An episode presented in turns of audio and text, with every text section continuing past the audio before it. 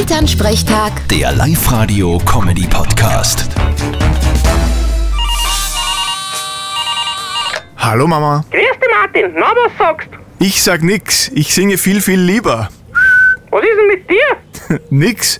Was soll ich denn zu was sagen? Na, zu unsere Fußballer. Ein Wahnsinn, hä? Ja, Gratulation. Mehr fällt mir jetzt nicht ein. Du weißt, haben wir gegen Italien eine Chance? Was weiß ich? Werden wir schon sehen. Schauen wir uns einfach das Match am Samstag an, dann wissen wir mehr. Ich hab mir die Italiener jetzt einmal genau angeschaut. Ja, fesche Burschen sind das schon. Das kann ich nicht beurteilen. Na, aber vor allem der eine mit dem lustigen Namen. Immobilie. was macht der nebenberuflich? Häuser und Wohnungen verkaufen.